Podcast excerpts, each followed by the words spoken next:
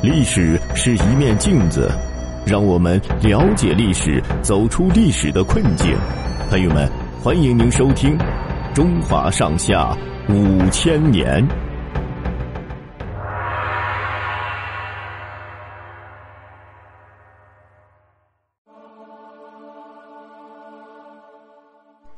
魏征刚正敢谏。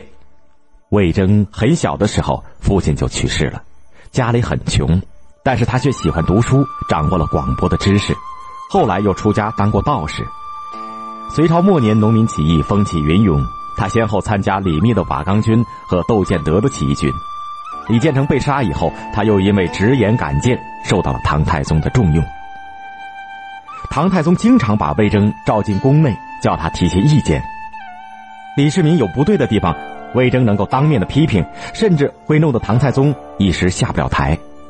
有一次，唐太宗根据右仆射，也就是掌管奏章文书的官员封德熙的建议，决定十八岁以上、身体强壮、还没有服役过的男子都要去当兵。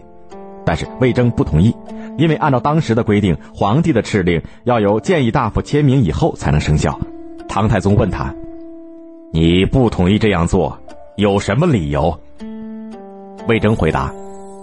作为谏议大夫，有义务向陛下指出，这样做违背了治国安民的方针。我朝开国以后就立下了男子二十岁当兵，六十岁可免的规定，怎么能够随便改变呢？唐太宗非常生气，大声指责道：“你太固执己见了！”魏征毫不退让，语重心长的说：“陛下。”把河水放光捕鱼，确实能够捕到许多鱼，但是明年就没有鱼了。把森林烧了打猎，确实会打到许多猎物，但是明年就没有野兽了。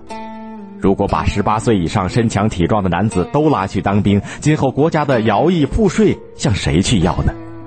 唐太宗这才幡然醒悟，收回了命令。有的时候，李世民还会和魏征一起讨论一些问题，比如说，唐太宗曾经问魏征。历史上有过那么多帝王，为什么有的明智，有的昏庸呢？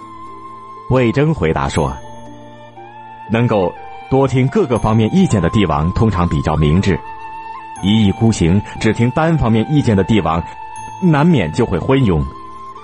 兼听则明，偏听则暗的成语就是这么来的。”唐太宗赞许的说：“你讲的真好啊！”有一个大臣叫郑仁基。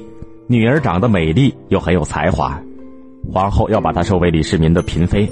当册封的诏书写好了以后，有人就说了一句：“她不是已经与人订婚了吗？”魏征知道以后，就向李世民进谏说：“陛下住着亭台楼阁，就应该希望百姓有安身的房子；陛下吃着山珍海味，就应该希望百姓有充足的食物。”陛下看着众多妃嫔，就应该希望百姓有称心的婚姻。现在，陛下把已经与人订了婚的女子夺过来，这怎么符合人家父母的心意呢？唐太宗听了这番话，马上取消了册封。当魏征患病去世以后，唐太宗罢朝五天，亲自登上御苑西楼，遥望魏征逝世之处，寄托哀思。他沉痛地说。用铜做镜子，可以端正衣帽穿戴；用历史做镜子，可以知道国家兴亡的原因；用人做镜子，可以明白自己的行为是否正确。现在，魏征去世，我失去了一面镜子啊！魏征能够在初唐的政治舞台上发挥一点作用，确实和唐太宗闻过则喜、从谏如流的气度分不开。唐太宗的时候，能够大胆进谏的大臣还有一个马周。马周原来只是守卫玄武门的中郎将长河的客人。公元六三幺年，也就是贞观五年，李世民下令百官上书谈论朝政的得失。长河是个武将，不懂政治，感到也谈不出什么，就很为此发愁。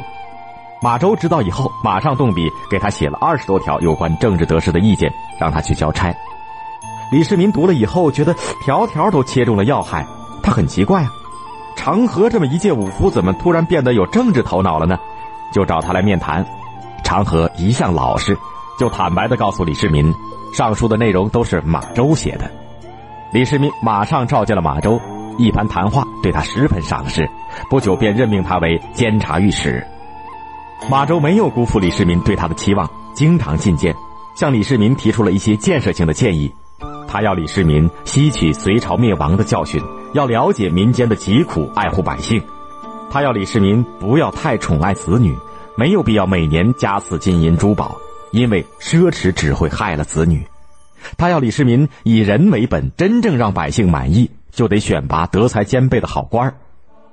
对马周提出的这些建议，李世民都认真听取并加以推行。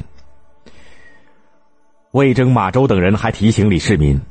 隋末因为滥行暴政而迅速灭亡，李世民因此非常重视立法安民，要求有关部门融合前朝的立法司法经验，制定了贞观律，使封建礼教的法律观成熟完善起来，为稍后制定的唐律定下了基础。